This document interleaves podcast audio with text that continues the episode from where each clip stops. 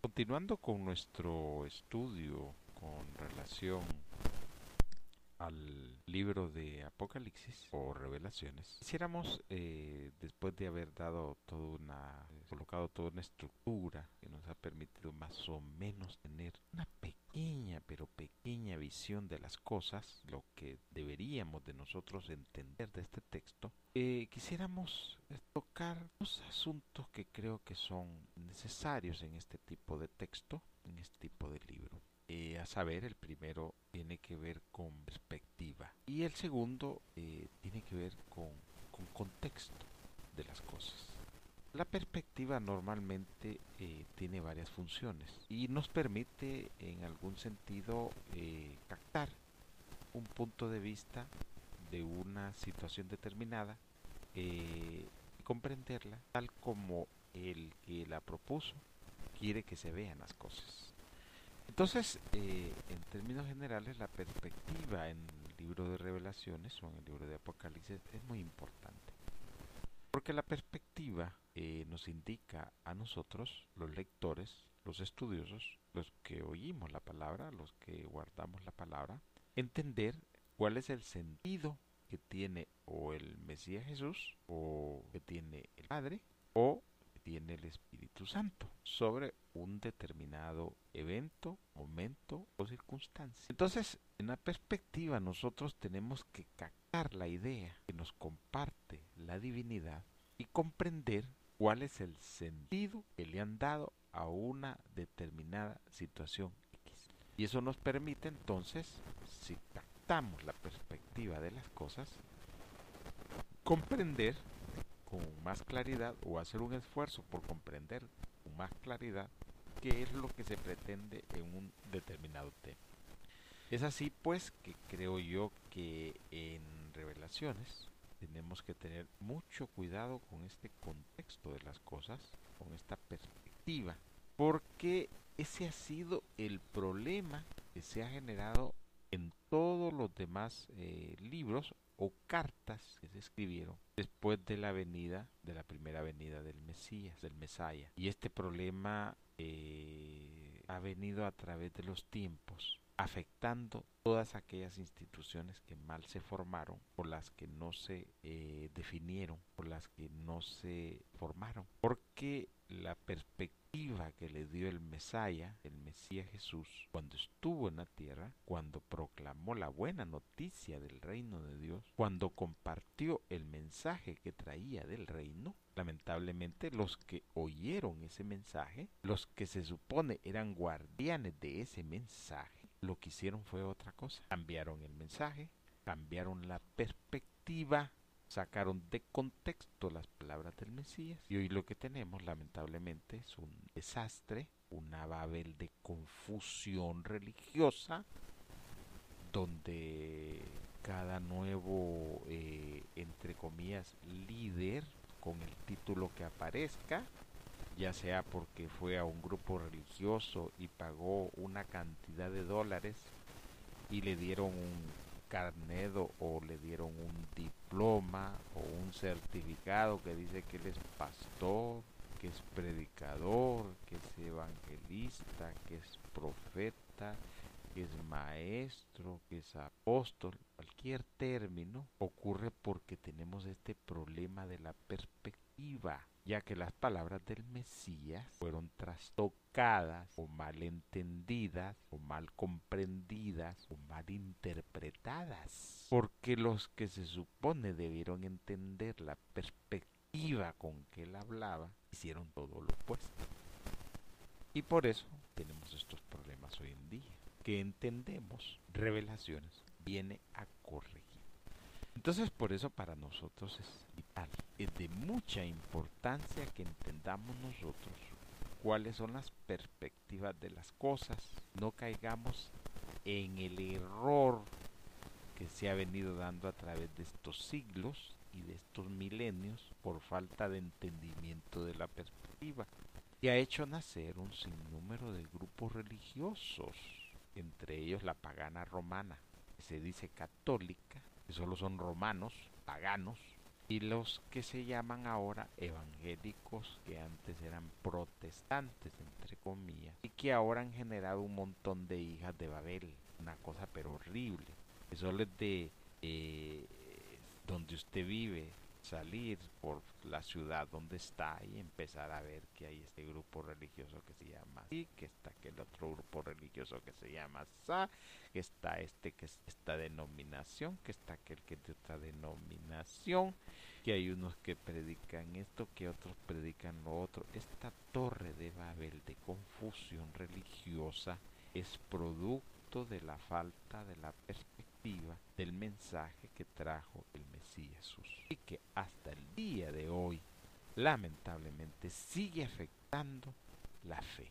Por eso creemos nosotros que es fundamental entender las perspectivas de las cosas y salir del engaño en el que nos quieren meter a nosotros. Recordemos las palabras del Mesías, mirad que nadie os engañe. Eso es fundamental, importantísimo, necesario tenerlo permanentemente presente.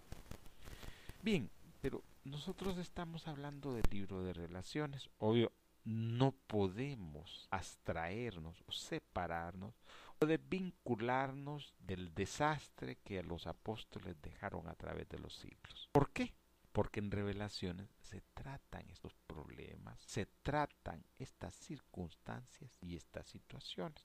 Y lo que vamos a ver en revelaciones es una radiografía de cómo está la fe para el tiempo del fin. Y cómo lo que supuestamente fue construido en nombre de la fe, el Mesías Jesús, es un desorden casi total. Por eso previo a que nosotros hagamos un una pequeña incursión, diría yo, en el estudio de revelaciones, es fundamental, fundamental, perdón, poner algunos eh, parámetros adicionales. Aunque hemos puesto una pequeña base que creo yo que nos permite más o menos soportar lo que vamos a estudiar, no podemos obviar de que es necesario eh, poner algunos parámetros que nos permitan evitar que nos vayamos a salir de donde debemos salir. ¿Y eso por qué? Porque, volvemos a repetir, tenemos que evitar a toda costa cometer los errores que ya habían cometido los apóstoles y algunos escritores en todo el recorrido del nuevo pacto. Pacto este eh, constituido por las cartas y por los libros que ha ido quedando eh, descartado el libro de revelaciones que viene a darnos, en otras palabras, la perspectiva que tiene Dios, la perspectiva que tiene el Mesías y la perspectiva que tiene el Espíritu Santo sobre eh, una serie de tópicos y temas que son fundamentales y del quehacer diario de todo buen creyente. Y eso, en otras palabras, es importantísimo para nosotros.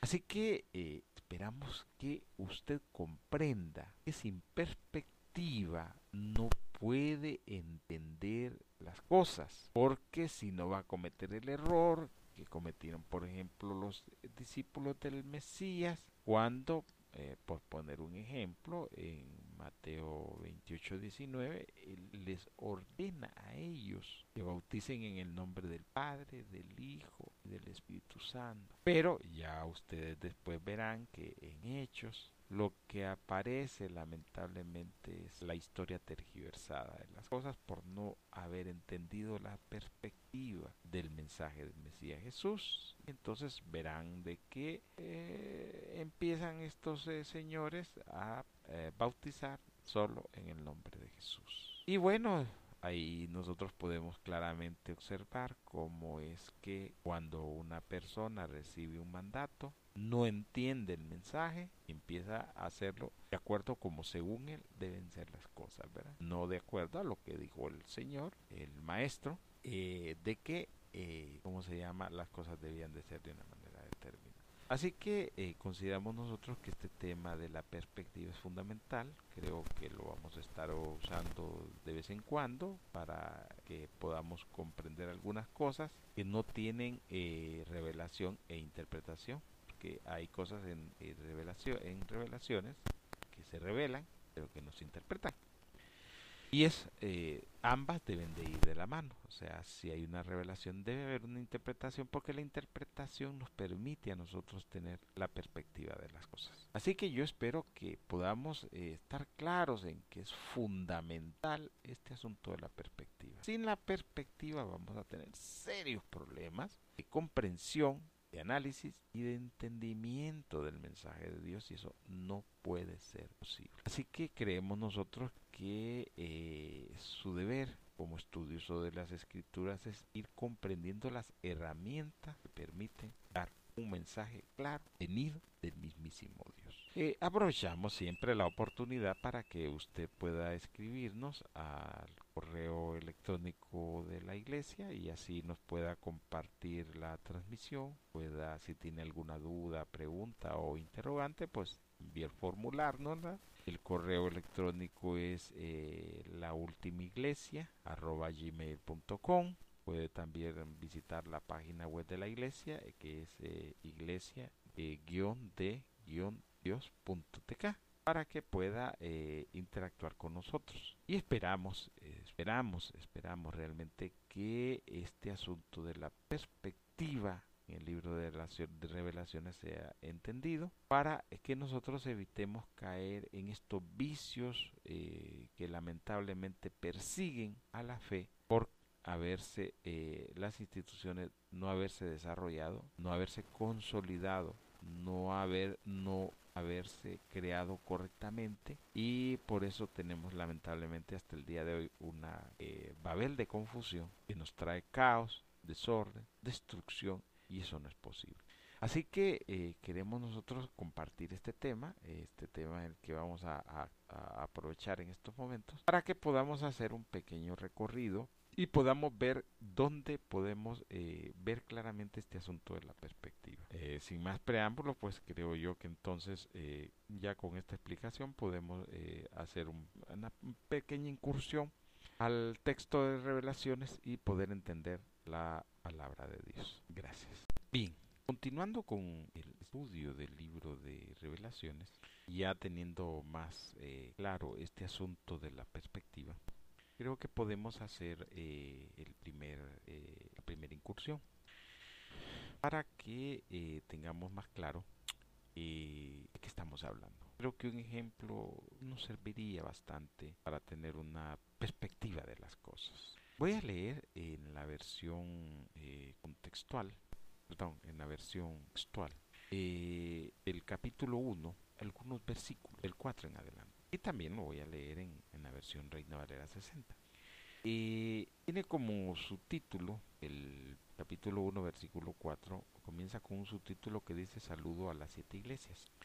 Eh, versículo 4 dice, Juan, a las siete iglesias están en el Asia, gracia y paz a vosotros, del que es, que era y que está viniendo. Y de los siete espíritus que están ante su trono, y de Jesús, el Mesías, el testigo fiel, el primogénito de los muertos, y el soberano de los reyes de la tierra, al que nos ama y nos libertó de nuestros pecados con su sangre, y nos hizo un reino sacerdotal para su Dios y Padre a Él sea la gloria y la soberanía por los siglos. Amén.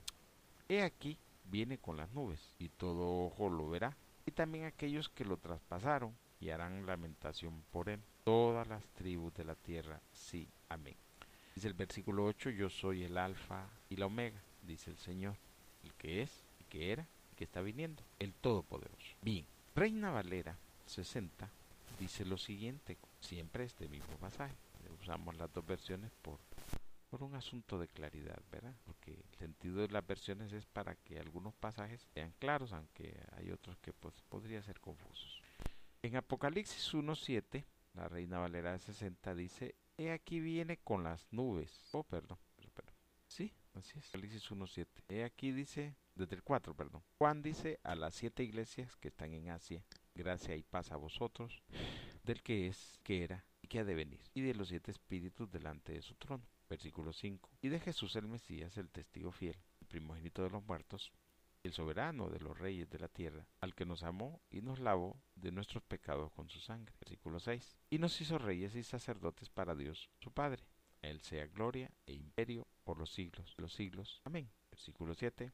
He aquí viene con las nubes y todo ojo le verá. Y los que le trans, les traspasaron y todos los linajes de la tierra harán lamentación por él. Sí, versículo 8. Yo soy el alfa, omega, principio y fin, dice el Señor, el que es, el que era y el que ha de venir, el Todopoderoso. Bien, ¿qué está acaeciendo en este eh, texto? y que podamos nosotros comprender claramente para ver la perspectiva de las cosas. Primero, nos llama poderosamente la atención el saludo de Juan a las siete iglesias.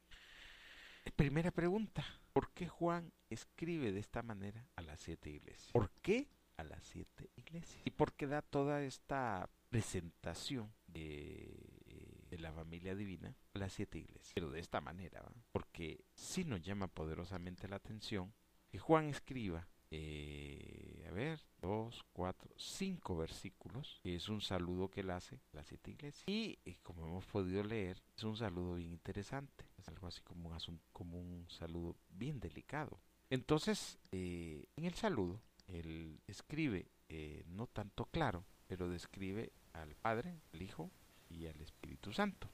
Solo que su descripción es un poco rara, un poco extraña. Pero pero no nos vamos a referir a eso porque estamos en este momento con la perspectiva. Entonces, la primera pregunta que surge es ¿por qué Juan saluda a las siete iglesias? ¿Y por qué la saluda de esta forma? Esas dos interrogantes deben de encontrar una respuesta. Para que encontremos la respuesta, tenemos que trasladarnos al capítulo siempre uno, al versículo 11, que dice lo siguiente, versión textual. Versículo 11, que decía, escribe lo que ves en un rollo y envíalo a las siete iglesias, Éfeso, Esmirna, a Pérgamo, a Tira, a Sardis, a Filadelfia y a la, Odisea. Entonces ya podemos primera, la primera pregunta es, que hicimos es ¿por qué Juan saluda a las siete iglesias? O le escribe a las siete iglesias. Vemos en el versículo 11 que el Mesías Jesús le ordena que en un rollo le envíe una comunicación a estas siete iglesias. Entonces la perspectiva nos indica a nosotros que Juan, que sabía que tenía que escribir un rollo a las siete iglesias, están descritas en el versículo 11 del capítulo 1, se anticipa y saluda a estas siete iglesias. Entonces podemos entender que este saludo a las siete iglesias es particular de Juan, porque el Mesías no le dice a Juan, que les envíe un saludo a las siete iglesias, sino que les escriba un rollo de lo que ve. Pero Juan, como todo ser humano, que tiene intereses, que ha manejado eh, los asuntos de la fe de una forma determinada, se anticipa y saluda a las iglesias. Porque ahora hay que respondernos la segunda pregunta. ¿Por qué escribió de esta manera Juan? Bueno, creo que la respuesta la podemos encontrar a partir del capítulo 2 del libro de. Ahí podemos ver claramente el contraste, la perspectiva entre la forma de escribir de Juan y la forma de ordenarse escriba del Mesías Jesús. En otras palabras, lo que estamos viendo nosotros es Juan el apóstol tratando de suavizar un mensaje, tratando de vender la idea de que todos estamos bien, no tenemos problemas. Pero el contraste es el capítulo 2 que revela el estado actual del mundo que no tiene nada que ver con el saludo que hace Juan a la ICT. Porque lo que se va a escribir en ese rollo es el estado de la fe. Y así nosotros lo vamos a estudiar en su momento. Entonces, miren la perspectiva como es interesante y complicada. ¿Por qué? Porque en la perspectiva nosotros podemos encontrar una separación clara de dos puntos de vista. El primer punto de vista tiene que ver con lo que Juan pretende él decir y lo que la revelación del Mesías Jesús nos va a dar con relación al estado de la fe, que son, en palabras sencillas, opuestos. Por eso hicimos la interrogante, ¿por qué Juan saluda a las siete iglesias. Oh, vemos nosotros que el del versículo 4 al versículo, eh, ¿cómo se llama? 8, eh, él lanza un saludo. Pero eh, como estamos estudiando las escrituras, libro de revelaciones, encontramos el por qué les escribió anticipadamente. Claro, el Mesías le da una orden a él y le dice, mira, escribe a estas siete iglesias. Le dice las siete iglesias. Le da los nombres de las siete iglesias. Entonces él cuando está redactando el libro, el rollo, el rollo de revelaciones, yo diría los rollos de revelaciones, él dice, no, es que eh, se va a sentir feo este mensaje, entonces mejor hay que suavizarlo un poco. Y desde el versículo 4 hasta el versículo 8, pues él eh, interpone, diría yo, entre comillas, sus buenos oficios. Y dice, bueno, eh, Juan, a las siete iglesias que están en Asia, gracias y paz a vosotros, del que es, del que era, del que está viniendo y de los siete espíritus que están ante tu trono. Este solo versículo, contrastado con el capítulo 2, pues creo yo que deja un mal sabor a las cosas. Porque esa gracia y paz no es tan cierta. Porque, eh, como vamos a estudiar en su momento, el estado de la fe, veremos que esa declaración es, más una declaración que una verdad. Porque a mí no me interesa lo que diga un hombre, entre comillas, apóstol. No importa si era del primer siglo o no importa si es de este siglo, sobre el estado de mi fe más, ni me interesa siquiera. Van a disculpar, ¿va? Pero que viniera Pablo, que viniera Juan o que viniera Pedro a decirme que vos acá, que no es que, por favor, ¿verdad? Por favor. ¿Y eso por qué lo decimos? ¿Por qué lo sostenemos? ¿Por qué lo hablamos? Porque quien debe dar el resultado de cómo está nuestra fe es el dador de la fe misma. O sea, en otras palabras, el Mesías Jesús. O Dios Padre. O sea, uno de ellos, o el Espíritu Santo, uno de los tres. Que un hombre venga a decirle a alguien, ah, que usted se hijo de Dios, que va para el cielo, que no. Discúlpeme, señores, por favor. Eso está como que el papa actual o cualquier papa a través de la historia le haya dicho a alguien, no, si vos te vas a salvar y te van a inscribir en el libro de la vida y tienes la salvación garantizada. Por favor, si hasta él se va a morir y él va a enfrentar también el problema que va a enfrentar todo el mundo. Si no creyó, en el Mesías Jesús, no lo tuvo en su corazón, sino que estuvo en idolatría y póngale un montón de cosas extrañas, se terminó la historia. Así que lo lo que para nosotros es importantísimo en este momento es que usted entienda la perspectiva de las cosas. Como usted puede ver, Juan trata de matizar, trata de ponerle cosmético, pintar una realidad que no es esa. Porque la realidad, la verdad, la verdad sobre todo, el estado de la fe, quien lo va a dar es el Mesías Jesús. Y no una persona, una, un hombre que no conoce de esas cosas. Entonces, creemos nosotros que este tipo de cuidados hay que tenerlos presentes, porque si no vamos a caer en grandes, grandes errores que después los vamos a pagar. Es fundamental que usted entienda la perspectiva de las cosas, que vea que alguien que tiene un previo conocimiento de algo trata de anticiparse y bueno señores eh, miren la cosa está así pero pero siempre manejémoslo tranquilo que no pasan muchas cosas. No es cierto eso. No hay como que le digan la verdad a uno y que se la digan por muy cruda y por muy difícil que sea pero esa es la verdad. Y cuántos agradeceríamos que el Mesaya nos dijera mira estás equivocado en esto estás equivocado en esto corregí esto hace esto hace lo otro y no estarnos engañando en nuestra propia opinión. Así que yo les dejo a ustedes cómo se llama este estudio para que usted lo analice, lo investigue, lo comprenda. Si usted cree que puede tener alguna interrogante, alguna inquietud o alguna duda, pues compártala con nosotros. Eh, puede escribirnos al correo electrónico la última iglesia gmail.com.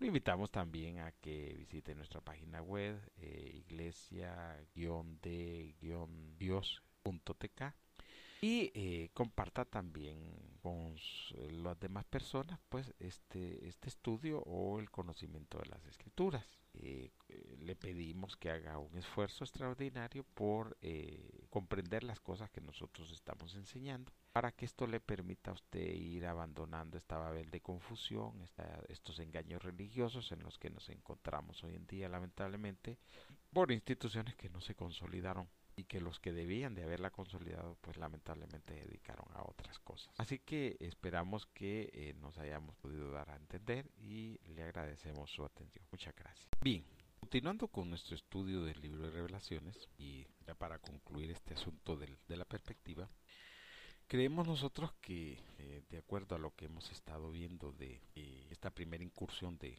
la, del capítulo 1 de Revelaciones, hemos podido captar, hemos podido aprender, hemos podido, hemos podido ver con claridad cómo este asunto de la perspectiva nos permite tener un parangón bien claro de las cosas. Siempre he creído que es importante que podamos evitar la confusión y el engaño. Además, esa fue una declaración que hemos hecho para nosotros, nuestra, y que es, pertenece al Mesías Jesús. Hemos tratado de hacerla como cotidiana de nuestro diario vivir y que tiene que ver con mirad que nadie os engañe. Y nadie significa nadie, lamentablemente, ¿verdad? Así que si hay vales o cuestiones religiosas, pues lo van, me van a disculpar, pero las declaraciones del Mesías son las declaraciones del Mesías. Ya no se van a discutir.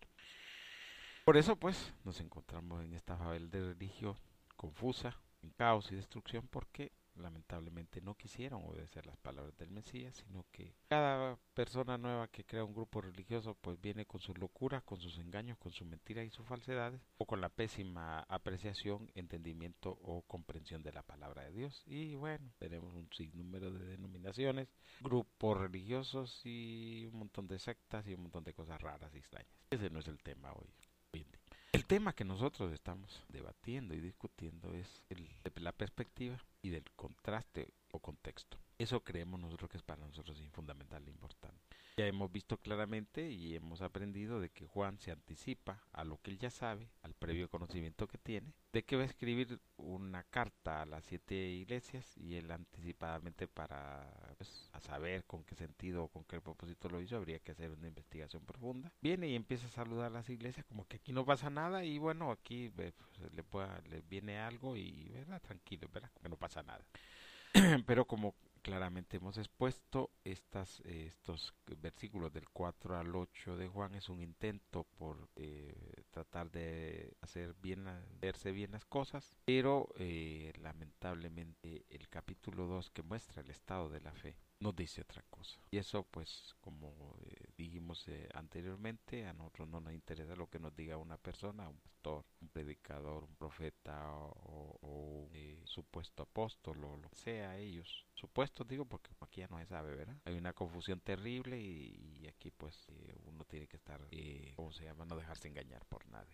Entonces a nosotros no nos interesa lo que diga cualquier personaje de estos que ya están denunciados en la misma escritura sino que lo que nos importaría, lo que creo yo que sería fundamental para nosotros es que nos puede decir el Mesías Jesús en nuestro estado actual de nuestra fe. Eso sí creo que sería eh, fundamental, importantísimo, porque nos diría realmente cómo estamos, en, qué condiciones nos encontramos, qué deberíamos hacer o qué deberíamos de dejar de hacer. No que nos digan gracia y paz a vosotros del que si él quiere y que ha venido, no porque eh, de repente no hay ni gracia y paz, sino que de repente hay regaños, eh, hay molestias y, bueno, tenemos que corregir algunas cosas. De esas palabras rimbombantes, esos saludos rimbombantes, no nos sirven de nada a la hora de la hora. Y lo que no, sino lo que nos serviría es que tiene que decir el Mesías Jesús de nosotros. Pero como posiblemente eso no vaya a ocurrir, entonces nosotros eh, tenemos que asirnos de lo que está aquí en revelaciones y aplicarlo a nuestras vidas para encontrar a ver si eh, de lo que podemos ver, del esfuerzo que hagamos, lo que podemos ver,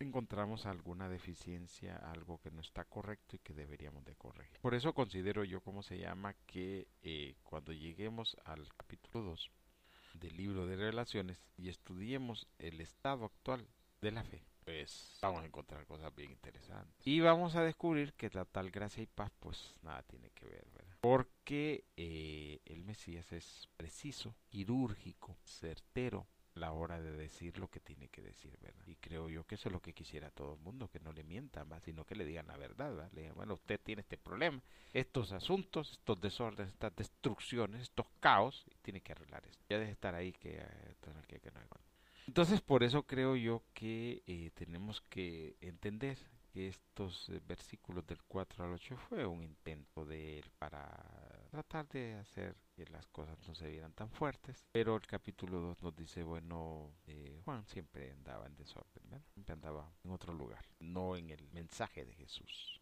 Y de eso tenemos que cuidar nosotros porque lamentablemente hoy en día la mayoría de gente anda fuera del mensaje de Dios y por eso pues ustedes pueden ver dónde nos encontramos lamentablemente. Así que eh, le damos gracias a Dios porque hemos encontrado este tema de la perspectiva y que nos ha permitido ver dos puntos de vista y descartar uno y quedarnos con otro. Porque yo de antemano descarto el punto de vista de Juan y me voy a quedar con el punto de vista del Mesías, que para mí es el más trascendental. Porque en estos asuntos hay que estar bien claros de qué es lo más importante. Yo siempre, eh, medida que he ido conociendo la verdad, he estado claro de que se van abandonando los puntos de vista de los apóstoles o de los escritores y se va tomando el punto de vista del Mesías cuando se pronuncia, o del Padre cuando se pronuncia, o del Espíritu Santo cuando se pronuncia, porque en definitivamente, en definitiva, perdón, ellos son los que mandan debe ubicarse, ¿verdad? Entonces, eh, yo considero, ¿cómo se llama? Que eh, tenemos que tener claro lo siguiente. El texto de revelaciones tiene varias etapas y hay que ubicarnos en cada una de ellas. Asimismo, a través de la perspectiva, hemos descubierto que hay una escritura que es particular de Juan y que no pertenece al texto, al rollo original. Porque hay un rollo, ¿verdad? Hay un rollo, recuerden que hay un rollo. Y hemos descubierto otra eh, capa que tiene que ver con las declaraciones del Mesías Jesús, que no tienen que ver con el rollo original. Estamos, ¿verdad? Que no tienen que ver con el rollo original, pero que son declaraciones del Mesías Jesús. Y eso es importantísimo para nosotros, fundamental. Entonces tenemos, pongámosles, tres estrados. El primer estrado es lo que escribe Juan, que no le daría mucha importancia a yo, porque Juan siempre anda fuera de donde debía andar. El segundo estrado, que tiene que ver con las declaraciones del Mesías, fundamental, importantísimo, una cosa delicada, que vamos a estudiar detenidamente para que podamos tener la perspectiva de su mensaje. Y una tercera capa o etapa o estrado, que tiene que ver con el rollo que le entregó Dios al Mesías Jesús y que tiene que ver con lo que él creó como eventos finales. Cómo él quiere que se desarrollen las cosas y el fin. Cómo él dice que va a ser todo. Entonces ya tenemos tres estrados. Va a repetirlo. El que escribe Juan, por ejemplo, del 4 al 8, sabemos que esto es escritura propia de él. Él dice algunas cosas particulares, habrá que ver si están correctas o no están correctas, porque Juan escribía cosas y a veces andaba eh, fuera de la fuera como se llama de la, de la del orden. del, del contexto en que se maneja Dios. Se salía fuera. Y eso pues uno tiene que entenderlo va y evitarlo no darle tanta fuerza. Él estaba fuera de lo que Dios y de sus lineamientos de lo que Dios decía. También tenemos la declaración del Mesaya esto va a estar interesantísimo. Eh, va a ser una cosa extraordinaria porque es pura revelación. Y esto sí va a estar bueno porque vamos a oír al Mesías ya no como el mensajero ya no como el Hijo del Hombre, ya no como el que venía a morir a la cruz para salvarnos, gloria a Dios. No, ya lo vamos a ver desde otro punto de vista y vamos a conocer a otro personaje de otra forma. Y eso va a estar, créanme, interesantísimo. Y vamos a ver lo que Dios tiene que decir, decirnos a nosotros con relación al fin de las cosas. Así que yo espero que eh, vayamos entendiendo esto. Es fundamental, créanme, es fundamental Así nos vamos a evitar un montón de confusión, un montón de errores, un montón de engaños, un montón de mentiras, un montón de falsedades. Y vamos a caminar por el camino correcto de las cosas. Eso considero yo es lo más importante. Entonces, eh, recapitulando, eh, tenemos que tener mucho cuidado cuando un apóstol escribe por sí mismo. Y aunque pretenda darle un cierto sello de aprobación divina, eso no significa que eso sea cierto. O eso no significa que Dios lo aprueba, porque Dios es Dios y Él no cambia. Y eh, para aquellos que han estudiado pues, eh, los textos anteriores a revelaciones, saben que se han cometido un montón de errores, ¿verdad? Porque nadie es perfecto. Solo Dios es perfecto. Gloria a Dios, ¿verdad? Solo Dios es perfecto. Por lo tanto, debemos siempre estar manifestando nuestras imperfecciones porque Él es perfecto. Y el libro de revelaciones no escapa a esta imperfección, porque cuando Juan escribe por sí solo, no que le dicen que escriba, sino que él escribe por sí solo, pues comete sus errores. Distinto es cuando habla el Mesías o distinto cuando se revela lo que Dios eh, tiene como mensaje para nosotros, que eso ya es otra historia. Así que, en definitiva, pues creemos nosotros que hemos dado una base fundamental hemos puesto unos pilares básicos y que eh, usted como estudioso de revelaciones ya va a empezar a tener mucho cuidado para no permitir que el texto se vaya a contaminar, como se contaminó lamentablemente los textos anteriores al libro de revelaciones. Nuestra invitación siempre es permanente para que nos escriba, eh, nos comente eh, y nos manifieste sus interrogantes, sus inquietudes, sus dudas o sus preguntas. Puede escribirnos eh, con toda confianza a nuestro correo electrónico la Puede dejarnos sus comentarios de estos eh, estudios. Eh, también puede visitar nuestra página web iglesia-de-dios.tk y pues esperamos que lo que está usted estudiando pues le esté sirviendo, le esté dando una mejor comprensión lo que es el libro de revelaciones, lo va a ver de una manera distinta de cómo lo han pretendido vender, y cuando digo vender es eh, enseñar o, transmitir. Lo va a ver de una manera distinta porque eh, aquí las cosas no se van a decir de acuerdo a una perspectiva de un grupo religioso, de una secta un engaño, sino que aquí eh, vamos a buscar juntos lo que Dios nos dejó a nosotros como mensaje para que podamos vivir por ese mensaje del Mesías Jesús y de Dios el Padre y del Espíritu Santo. Así que eh, esperamos que haya comprendido este tema de la perspectiva, del contexto de las cosas y del contraste. Usted claramente lo puede ver entre el capítulo 2, donde se da el mensaje del Mesías a las siete iglesias, y el mensaje o el saludo que supuestamente manda Juan, ¿verdad? Que consideramos que más de un saludo era una especie de otra cosa, pero en solo momento lo vamos a analizar y lo vamos a estudiar. Creo que en este momento lo que nos interesa es que usted haya comprendido claramente lo que queríamos transmitir. Así que de antemano pues continuar con nuestra enseñanza, con nuestro estudio y esperamos que en la medida que vayamos produciéndolos, usted vaya captando la verdad de Dios y se vaya uniendo a este movimiento de la verdad de Dios, que es para nosotros lo más importante. De antemano le agradecemos y esperamos que Dios le bendiga. Muchas gracias.